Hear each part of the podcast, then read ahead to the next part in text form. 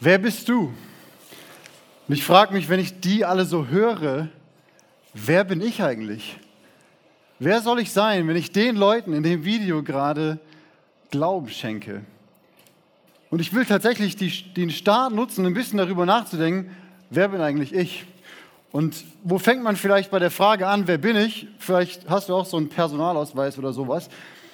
Und ich sage euch ein bisschen, was bei, bei, mir draufsteht. Da steht zum Beispiel Ort, das ist mein Nachname, mit H am Ende bitte. Ja. Christopher ist mein richtiger Name mit PH, der F-Laut, nicht mit K vorne, mit CH. Ja. Christopher Jonas Ort ist mein Name. Ich bin geboren schon 1988, ich bin schon 34 Jahre alt. Staatsangehörigkeit ist deutsch. Ich wurde in Siegen geboren. Wenn das stimmt, was hier steht, bin ich 1,80 groß. Ich habe grüne Augen. Bin das ich? Was, wenn ich den nicht mehr hätte? Was, wenn ich ohne Personalausweis dastehen würde und komme in eine Polizeikontrolle so, ja, wer bist du? Okay, ich könnte vielleicht sagen, ey, okay, guck mal hier, ich habe mein Handy dabei. Da sind Fotos von mir drauf. Da siehst du meine Kinder. Du könntest bei Instagram gucken, wem ich so folge und du wüsstest vielleicht so ein bisschen, wer ich bin. Du könntest gucken, mit wem ich bei WhatsApp schreibe, über welche Themen ich schreibe. Du könntest mein, meine Bildschirmzeit gucken, die Apps gucken, die ich so nutze. Und ich könnte irgendwie gucken, die letzten Jahre, Jahrzehnte, wo ich überall Fotos gemacht habe, wo ich gewesen bin. Bin das ich? Was, wenn ich keinen Akku mehr habe und das Handy ist nicht mehr zu gebrauchen? Oder ich hätte gar kein Handy. Okay, ich könnte sagen, ey, ich habe zumindest den Ehering ich könnte sagen, okay, ich bin verheiratet, ich kenne die Handynummer meiner Frau auswendig, 017626 und so weiter. Du kannst da anrufen, die kann dir sagen, wer ich bin. So was, wenn ich nicht mehr meinen Ehering hätte. Ich habe mein Perso nicht, ich habe mein Handy nicht, ich habe mein Ehering nicht. Würde ich sagen, okay, ich habe immer noch mein Outfit. So, ich kann sagen, ich kann dir zwar nicht beweisen, wie ich heiße und wer ich bin, aber ich kann dir sagen, ich habe eine nice Cap. Ich habe natürlich weiße Sneaker, weil Chris hat immer weiße Sneaker. Nein, Spaß. Und ich habe eine Jacke. Und da steht sogar Nike drauf. So, ist das, wer ich bin? Was, wenn ich meine Cap nicht hätte, meine Sneakers jetzt in euer Publikum schmeißen würde, die Jacke ausziehen würde und alle Klamotten ausziehen würde, nicht hier, auf irgendwo auf einer einsamen Insel. Niemand sonst wäre da. Es wäre vielleicht Nacht wer bin ich dann? Ich habe kein Konto mehr. Wer bin ich dann? Bin ich dann noch jemand? Wer bin ich dann? Und es geht heute gar nicht um mich, sondern es geht ja um dich. Wer bist du ohne all diese Dinge? Wer bist du? Das ist eine der wichtigsten Fragen, die jeder Mensch irgendwann für sich klären muss. Die Frage nach Identität. Wer bist du? Was gibt dir Wert? Was unterscheidet dich im Positiven von anderen? Was macht dich aus? Wir haben das eben gesungen, ja? Wir sind Söhne und Töchter. Bei Gott sind wir zu Hause. Ich weiß nicht, ob du es mitgesungen hast. Ist das deine Identität? Wer bist du? Und das Krasse ist, du bist jung in einer Zeit, wo das eine mega herausfordernde Frage ist. Weil in deiner Zeit gibt es mindestens tausend Stimmen, die dir sagen wollen, so wie in dem Video, wer du bist. Und ich will ein paar von diesen Stimmen mal für einen kurzen Moment genauer angucken. Und dazu brauche ich neun Freiwillige von euch hier oben auf der Bühne. Neun Freiwillige, du musst dich nicht melden, du musst nichts sagen, du musst nichts machen. Du kriegst von mir ein Schild, stellst dich hier hin, gehst nachher wieder runter und kriegst sogar Applaus. Was willst du mehr? Neun Freiwillige, wenn du willst, geh da vorne an die Ecke, die sagen dir, wie du hier hochkommst. Einfach neun Freiwillige. Okay, ist jemand dabei? Einfach kommen, einfach kommen. Die ersten neun sind dabei. Einfach nach vorne kommen. Also ihr müsst nicht sagen, ihr werdet nicht den zweiten Teil der Predigt übernehmen. Alles easy wirklich einfach nach oben kommen. Hier zu der Ecke. Die führen euch nach oben. Genau, da vorne hinter den Vorhang. Sehr gut. Guck mal, nimm mal das Schild und stell dich ganz da hinten hin, sodass die Leute im Publikum das lesen können. So immer weiter, neun Leute. Sehr gut. Das nehmen und daneben stellen, sodass die Leute das sehen können. Du nimmst das, perfekt.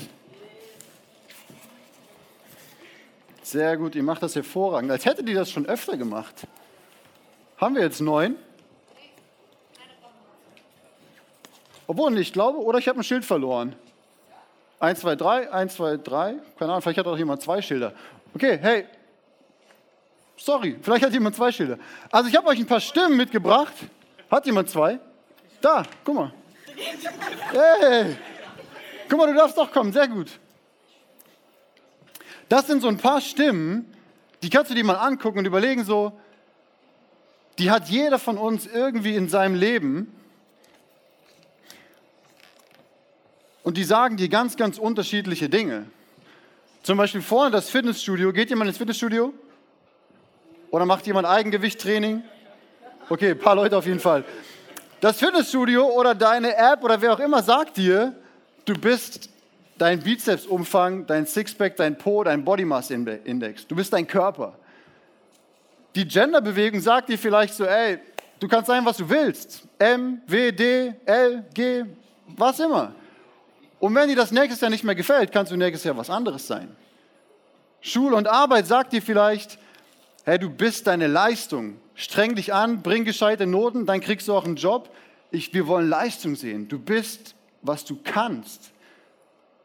Deine Eltern, ich kenne nicht deine Eltern aus, deine Eltern sagen dir vielleicht, hey, wir sind stolz auf dich, du kannst alles werden, was du willst, wir glauben an dich. Vielleicht sagen die aber auch, ey, leg endlich mal dein Handy weg, so wird nie was aus dir. Ich weiß es nicht. Social Media sagt dir, du bist die Anzahl deiner Likes, deiner Follower, du bist das perfekte Leben, das du zeigen kannst, du bist die Anzahl deiner Flammen. Die Modeindustrie sagt dir vielleicht, du bist, was du anhast, und wie viel das wert ist. Was ist dein Outfit wert? Deine Freunde sagen dir vielleicht, boah, du kannst super gut zuhören, du bist so nett. Vielleicht sind die auch, finden dich super sympathisch. Vielleicht wissen die aber auch nur, dass deine Eltern reich sind und du wirst reduziert auf das Geld deiner Eltern. Ich weiß es nicht. Deine Bank sagt dir, du bist das Geld, das du hast. Du bist deine finanzielle Absicherung für die Zukunft, für schwere Zeiten. Und Gott und die Bibel sagen die Dinge, die wir eben zum Beispiel gesungen haben, dass Gott zu dir sagt, hey, ich habe dich wundervoll und kunstvoll erdacht, ich habe mir Mühe gegeben, als ich dich gemacht habe und ich würde gerne bis in die Ewigkeit mit dir in Beziehung leben. Vertrau mir. Und jeder von euch, der heute hier ist und all die anderen Menschen, die heute Abend leider nicht hier sind, stehen vor der Herausforderung zu gucken, welche von diesen Stimmen gucke ich an. Gucke ich auf meine Freunde? Wie heißt du? Luis. Luis, super, cooler Freund. Gucke ich auf meine Freunde? Höre ich auf Social Media? Höre ich auf meine Eltern? Das Fitnessstudio? Welcher Stimme gibst du die meiste Aufmerksamkeit bei der Frage danach, wer du bist? Das war's von euch. Vielen Dank. Fetten Applaus.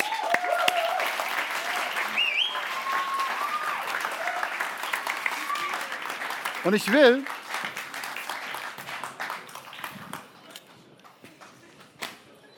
ich will die Predigt benutzen, um mit euch darüber nachzudenken, wie kannst du dieses Chaos an Stimmen navigieren? Wie kannst du in dem Chaos dieser vielen Stimmen deine Identität finden? Wie kannst du ein starker Charakter werden? Wie kannst du eine starke Identität werden? Und weißt du, wenn ich solche Fragen mir stelle, gucke ich immer in dieses Buch und das ist die Bibel.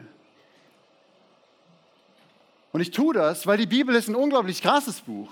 Die Bibel ist schon einige tausend Jahre alt und über Generationen hinweg in allen möglichen Sprachen haben Menschen darin Rettung gefunden, haben Menschen darin Frieden gefunden, haben Menschen echte Liebe gefunden haben Menschen Orientierung bekommen in den krassesten Zeiten. Wir sind ja nicht die erste Generation, die krasse Zeiten erlebt. Und ich will mit euch in die Bibel gucken bei der Frage, wie kannst du eine starke Identität werden? Und ich will mit euch die Geschichte von Daniel angucken. Daniel und seine drei Freunde, weil das waren, das waren Leute, die haben ähnlich wie wir eine krasse, krasse Zeit erlebt. Die hatten auch super viele Stimmen um sich herum, die ihnen gesagt haben, wer sie sind und was sie tun sollen. Und ich glaube, deswegen können wir heute von denen super viel lernen. Daniel und seine Freunde, ich gebe euch ein bisschen den Hintergrund der Story. Daniel und seine Freunde haben in Jerusalem gewohnt, seine Stadt in Israel. Und die waren königlicher Abstammung. Die waren jung, dynamisch, erfolgreich. Ja, die sahen gut aus. die waren körperlich fit, die waren klug, lesen wir, die waren begabt und talentiert. Also die waren ziemlich nice Dudes, Daniel und seine drei Freunde. Und dann ist der König Nebukadnezar gekommen mit seiner Armee aus Babylon, ist vor Jerusalem gegangen und hat Jerusalem angegriffen. Er hat gewonnen und dann hat er sich die besten Leute des Landes mitgenommen nach Babylon, hat Daniel und seine drei Freunde mitgenommen, damit sie ihm an seinem Hof dienen und für ihn arbeiten und hat sie gegen ihren Willen ins Exil gebracht. Und dort ist, haben sie was Krasses erlebt. Sie wurden richtig heftig umerzogen. Also die haben zum Beispiel, hier sieht man das, die haben neue Kleidung bekommen. Die haben was anderes zu essen bekommen. Und ich weiß nicht, aus welchem Land du kommst oder aus welchem kulturellen Kreis, aber Essen hat ziemlich viel mit Identität zu tun. Die haben eine neue Schrift gelernt, eine neue Sprache. Die mussten eine Ausbildung durchlaufen, auf die sie sich nicht beworben haben. Und am Ende wird, wird ihnen sogar, werden sie ihnen neue Namen gegeben. Sie heißen nicht mal mehr, wie ihre Eltern sie eigentlich genannt haben. Also sie werden übelst krass umerzogen in diesem Exil, in dem Land, wo sie eigentlich nicht hin wollten. Und ich glaube, du und ich, wir leben heute auch auf eine gewisse Art und Weise in einem Exil. Kein König ist gekommen, hat dich geschnappt und irgendwie von zu Hause weggerissen. Aber ich glaube, diese ganzen Stimmen können sein wie Könige, Könige, wie Dinge, die dich wegbringen von dem, was dir eigentlich wichtig ist. Die sagen dir, was ein gutes Leben ist. Und du fängst an, es zu glauben, obwohl du es vielleicht gar nicht mal hinterfragt hast. Die sagen dir, was richtig und falsch ist, obwohl du das vielleicht in deiner Jugend oder bei deinen Eltern oder für dich persönlich von dem, was du schon erlebt hast, ganz anders siehst. Und ich glaube, dass wir da richtig beeinflusst werden. Weißt du, jede Serie, jedes Bild, jeder Post, jedes Reel, jedes Meme, jede Werbung hat eine Story und vermitteln dir ein Wertesystem. Und wenn du dem Aufmerksamkeit schenkst, wirst du vielleicht, bevor du es merkst, zu etwas geprägt, was du gar nicht wolltest. Und deswegen glaube ich, ist es so wichtig, dass wir mal gucken, was können wir denn von Daniel und seinen Freunden lernen auf dieser Frage danach, wie können wir heute eine starke Identität werden, ein starker Charakter. Wie haben Daniel und seine Freunde das geschafft? Und ich sag's dir, sie haben nicht der lautesten Stimme geglaubt, Sie haben auch nicht der neuesten Stimme geglaubt. Sie haben auch nicht der beliebtesten Stimme geglaubt, sondern sie haben der wahren Stimme geglaubt. Sie haben der wahren Stimme geglaubt. Sie haben Gott geglaubt. Sie haben auf Gott vertraut. Sie haben Gott ihr Leben gegeben. Sie haben ihr eigenes kleines Leben aufgegeben für die größere Sache Gottes. Und das hat sie befähigt, in einem Land, in das sie nicht wollten, in einer Kultur, die anders war als ihre eigene, die andere Werte hatte, die andere Götzen angebetet hat, in einer Kultur eine starke Identität zu werden, ein starker Charakter, weil sie ihr Leben hingegeben haben für die größere Sache Gottes. Und ich will ein paar Situationen mit euch angucken. In Daniel 1 lesen wir das zum Beispiel, die Verse 6 bis 8, da heißt es, unter den ausgewählten jungen Männern befanden sich auch Daniel, Hanania, Michael und Asaja, die alle zum Stamm Juda gehörten. Der oberste Hofbeamte gab ihnen neue babylonische Namen. Daniel wurde Belshazzar genannt und Hanania bekam den Namen Shadrach. Michael hieß von nun an Meschach und Asaja Abednego. Kleine Hausaufgabe, probier mal das schnell zu lesen. Okay, jetzt kommt's, Vers 8. Daniel beschloss in seinem Herzen, keine Speisen und keinen Wein vom Tisch des Königs anzurühren. Er wollte sich an die Speisegesetze seines Gottes halten. Er bat Aschpenas um die Erlaubnis, die kultisch unreinen Speisen nicht essen zu müssen. Daniel war fest entschlossen, ein Leben zu führen, das Gott gefällt. Und als er in der Herausforderung war, etwas zu tun, das er eigentlich nicht wollte, war es diese feste Entscheidung, die er getroffen hatte, die ihn dazu gebracht hat, mutig zu sein. Und mutig zu diesem Hofbeamten, der die Macht hätte, sein Leben zu beenden, zu sagen, hey, ich bitte dich, nicht das essen zu müssen, weil es verstößt gegen die Gebote meines Gottes, den ich liebe. Und das ist vielleicht wie mit einem Leistungssportler. Ich weiß nicht, ob jemand von euch Leistungssport betreibt, der sich vorbereitet auf einen Wettkampf. So, dem kannst du alles anbieten. Du kannst nachher sagen, hey, lass nachher noch zum Meckes gehen oder keine Ahnung, wo man hier so hingeht. Der wird sagen, ey, ich trinke gern Wasser, aber ich werde nichts essen. So, weil er sich vorbereitet. Der hat ein Ziel, der hat ein höheres Ziel. Und deswegen ist er fest entschlossen, kein unsinniges Zeug in seinen Körper zu packen. Und Daniel war so fest entschlossen, nichts zu tun, was Gott nicht gefällt. Und ein bisschen später in der Story lesen wir von seinen drei Freunden, die mit ihm ins Exil gebracht wurden. Und es gab eine besondere Situation, weil der König hatte eine fette, fette, fette goldene Statue errichten lassen. Die war 30 Meter hoch und drei Meter breit. Okay? Also wir reden von einer fetten Statue aus Gold. Ich weiß nicht, was ein König dazu bringt, so eine Statue zu bauen. Vielleicht einfach, weil er es kann. Ja? Und dann hat er sich gedacht, okay, wir machen eine Einweihungszeremonie und wenn bei dieser Einweihungszeremonie sollen alle Menschen, sobald die Musik ertönt, sollen alle, die da sind, auf ihre Knie fallen und meine goldene Statue anbeten. Und wenn jemand das nicht tut, wird er kein Abendessen kriegen. Nein, das war nicht die angedrohte Strafe. Die angedrohte Strafe war, in einen Feuerofen geworfen zu werden. Okay, also Pressure ist on, ja.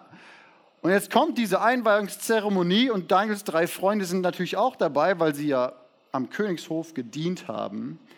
Und jetzt guck mal, die werfen sich nicht nieder. Und dann gibt, hört der König davon, gibt ihnen eine letzte Chance. Und jetzt gucken wir mal, was passiert. Wir lesen aus Daniel 3, die Verse 5, ab Vers 15. Also wenn ihr, sobald ihr den Klang der Musikinstrumente hört, niederfallt und die Statue anbetet, die ich anfertigen ließ, ist alles gut. Wenn ihr dazu aber nicht bereit seid, sollt ihr sofort in den glühenden Feuerofen geworfen werden. Und wer ist der Gott, der euch von meiner Strafe retten könnte? Also er gibt ihnen eine letzte Chance, sagt, okay, eine Chance noch, sonst das Ding durch. Schadrach, Meshach und Abednego aber antworteten dem König, O Nebukadnezar, wir wollen uns gar nicht vor dir rechtfertigen. Wenn der Gott, den wir verehren, es will, kann er uns ganz bestimmt retten. Sowohl aus dem brennenden Feuerofen als auch aus deiner Hand, o König, wird er uns dann retten. Aber selbst wenn er es anders beschlossen hat, sollst du, o König, es mit Sicherheit wissen, wir werden deine Götter niemals verehren und die goldene Statue, die du hast aufstellen lassen, niemals anbeten. Die drei Freunde haben nicht der aggressivsten Stimme geglaubt, nicht der lautesten Stimme, sondern der wahren Stimme. Sie wussten, Gott ist gut und sie wussten, Gott ist mächtig. Und wenn er will, kann er uns retten. Und selbst wenn er es nicht tut, vertrauen wir auf ihn. Und das hat dazu geführt, dass sie mutig sind, dass sie Charakter haben, dass sie in ihrer Identität so stark sind, dem König ins Angesicht zu sagen, wir werden nicht tun, was du willst.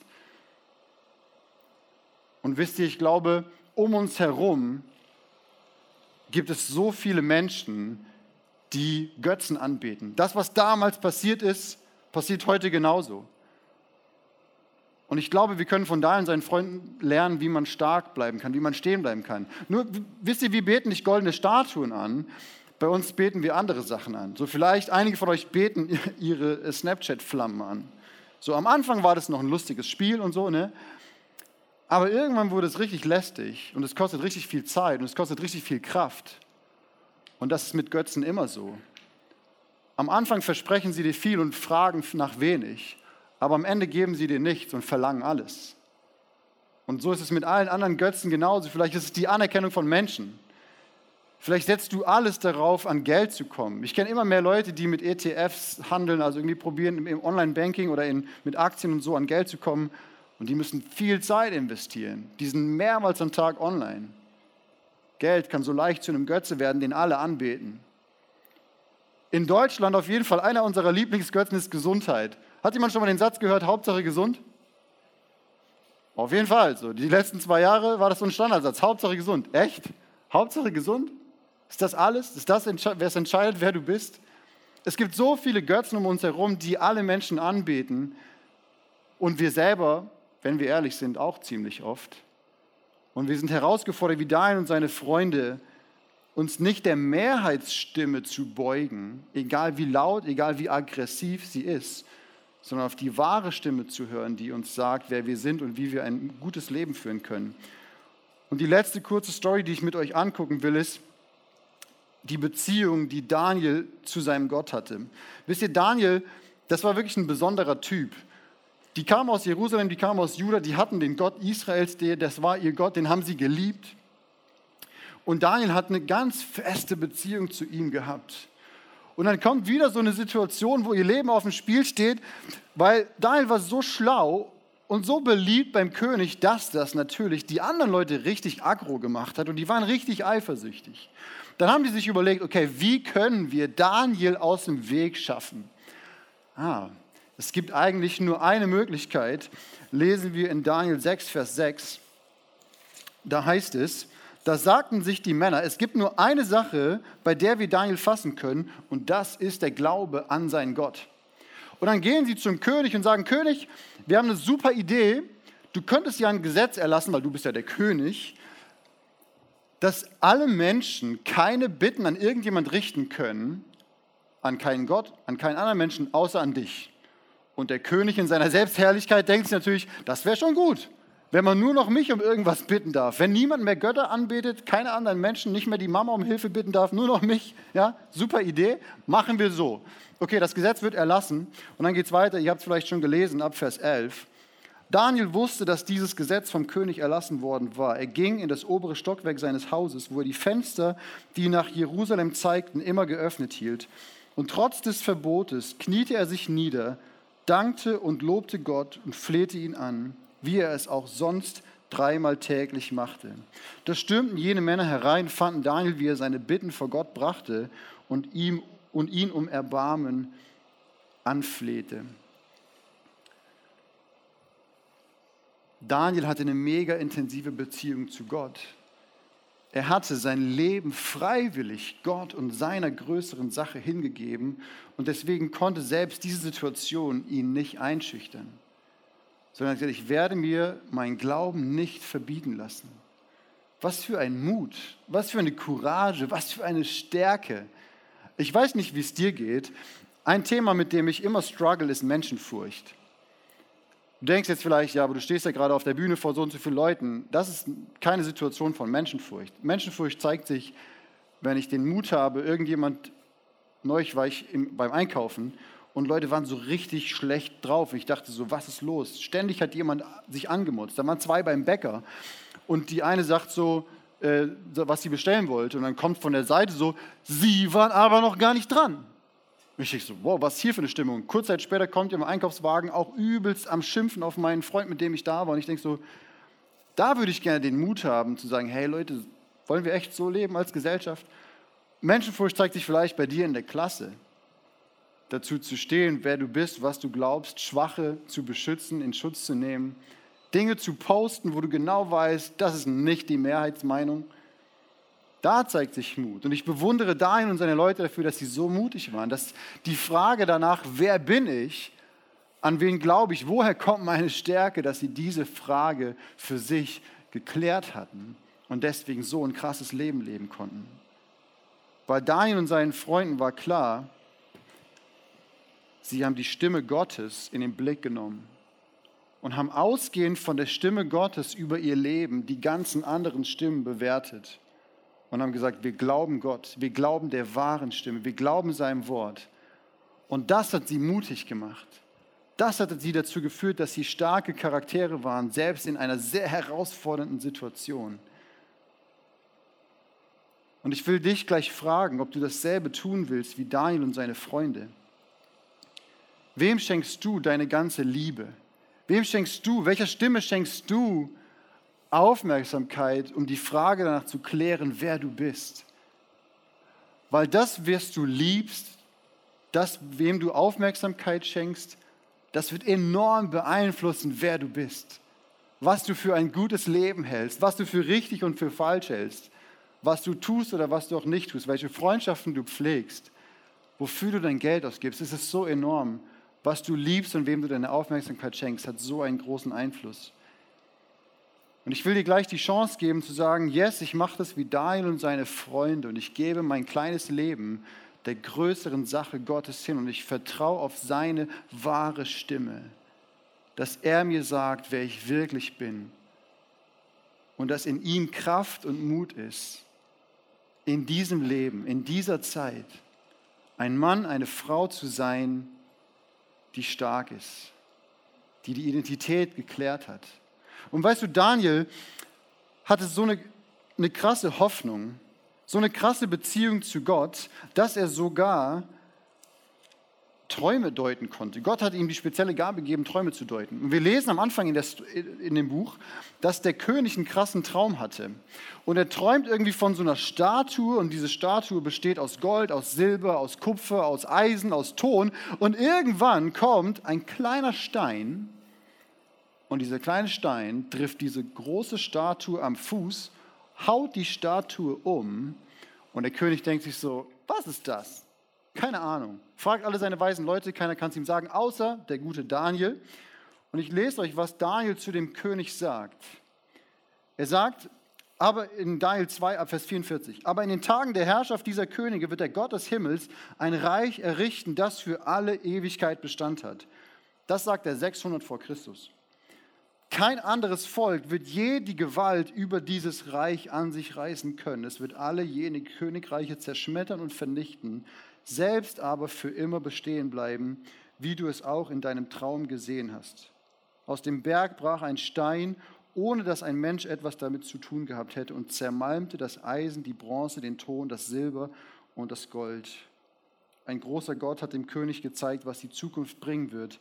Der Traum sagt die Wahrheit und seine Deutung ist zuverlässig. Das war Daniels Hoffnung das hat ihn stark gemacht, das hat ihm Zuversicht gegeben. Er wusste, es kommt, eines Tages wird Gott ein Reich errichten, das niemals enden wird. Daran hat er geglaubt. Und das war seine feste Hoffnung. Und dieses Reich, ihr lieben Freunde, dieses Reich ist 600 Jahre später ungefähr angebrochen mit Jesus Christus.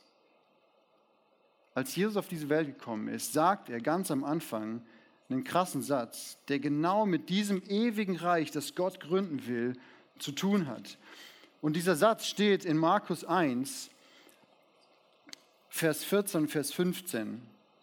Nachdem Johannes durch Herodes Antipas verhaftet worden war, ging Jesus nach Galiläa, um dort die Botschaft Gottes zu predigen. Und jetzt hör mal zu, was Jesus sagt. Jetzt ist die Zeit gekommen, verkündete er. Das Reich Gottes ist nahe. Kehrt euch ab von euren Sünden und glaubt an diese gute Botschaft. Jesus spricht von diesem Reich, genauso wie Daniel, der die Hoffnung darauf hatte. Jesus spricht von diesem Reich, das über alle Länder, über alle Grenzen, über alle Nationen, über alle Generationen hinweg ein ewiges Reich des Lebens, des Friedens, des Lichts, der Hoffnung und der Stärke sein wird. Und Jesus sagt, mit mir bricht dieses Reich an kehrt um von euren Sünden und glaubt die gute Nachricht. Glaubt an das Evangelium. Und was ist das Evangelium? Was ist diese gute Nachricht, von der Jesus da redet, auf die Daniel gehofft hat? Die gute Nachricht ist, dass dieser Jesus, der diesen Satz gesagt hat, drei Jahre später ungefähr am Kreuz stirbt für deine und meine Fehler und Sünden, für Dinge, die er nie begangen hat, dass er stellvertretend in den Tod geht, damit wir nicht in den Tod gehen müssen. Und dass er aufersteht am dritten Tag von den Toten als der neue König von diesem Reich. Das ist die gute Nachricht. Und weißt du, so war es eigentlich von Anfang an geplant. Gott hat am Anfang eine perfekte Erde gemacht. Ja, das soll mal die Erde sein. Gott hat eine perfekte Erde gemacht. Das ist irgendwie so Afrika und hier ist irgendwie Europa und da ist so wie auch immer, es ist ganz viel Wasser, weil wir sind ja der blaue Planet. So Gott hat am Anfang eine perfekte Erde gemacht. Da war alles super. Da haben Gott und Mensch in perfekter Harmonie zusammengelebt. Da gab es keine Frage nach Identität. Da gab es keine Verwirrung. Da gab es keine Lüge. Da war Harmonie und perfekte Gemeinschaft zwischen Gott und den Menschen. Aber wisst ihr was? Dann kam das dazwischen, was wir heutzutage im Christentum oft als Sündenfall bezeichnen.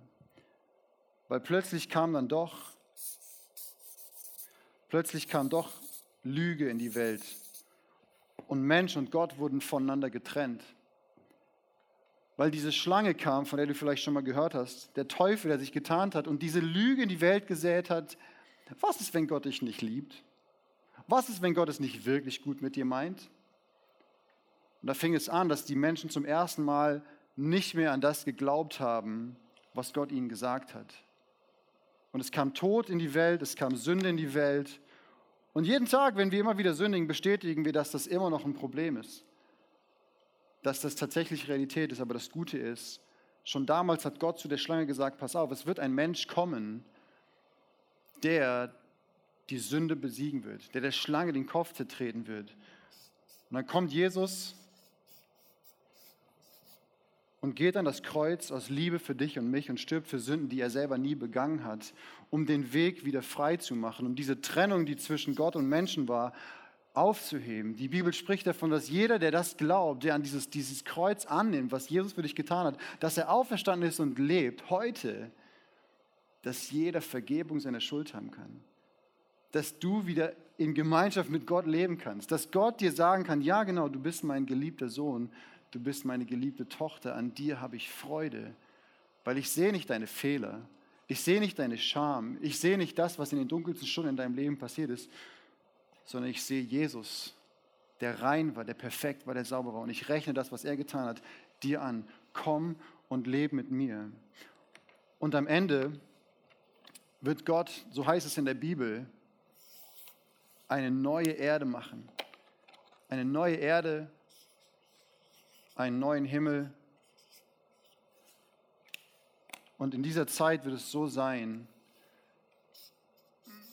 dass Jesus für immer dieser König sein wird.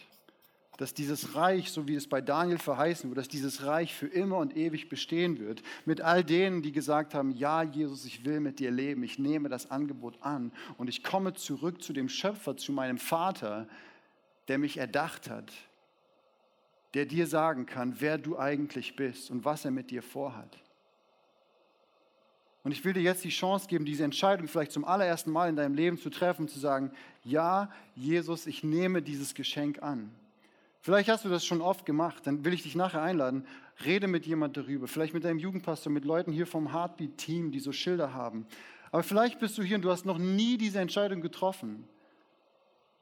Und du hast gemerkt, heute ist ein guter Moment, dein Leben zu geben für die größere Sache Gottes, so wie Daniel und seine Freunde. Und dieses, diese Vergebung anzunehmen und dir von Gott sagen zu lassen, wer du wirklich bist. Das heißt nicht, dass alle Probleme in deinem Leben vorbei sind. Das Leben als Christ oder ist nicht immer easy. Aber es wird mit Sicherheit einen Unterschied machen in der Frage, wer du bist und dir helfen, deine Identität zu klären und ein Leben zu leben, das Gott ehrt, so wie er es sich immer gedacht hat. Und wir werden es so machen, wir haben einen kurzen Moment der Stille und danach werde ich ein Gebet sprechen. Und wenn du sagst, ja, ich will das, dann darfst du an deinem Platz aufstehen und im Stillen dieses Gebet mitsprechen, um einen ersten Schritt zu gehen, zu sagen, ja Gott, ich will ab heute mit dir leben. Lass uns unsere Augen schließen, Moment der Stille haben und wenn du sagst, du willst es, denk darüber nach und gleich, wenn du willst, kannst du dieses Gebet mit mir sprechen.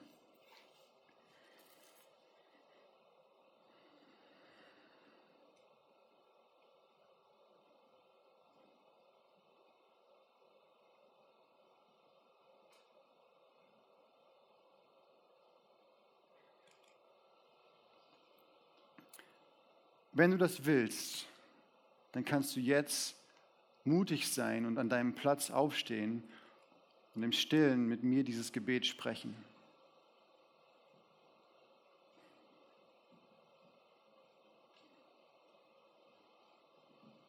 Ich bete vor und du kannst laut oder leise nachbeten. Guter Gott, ich komme zu dir. Ich möchte dir mein Leben schenken. Ich nehme die Vergebung an, die Jesus für mich am Kreuz gekauft hat.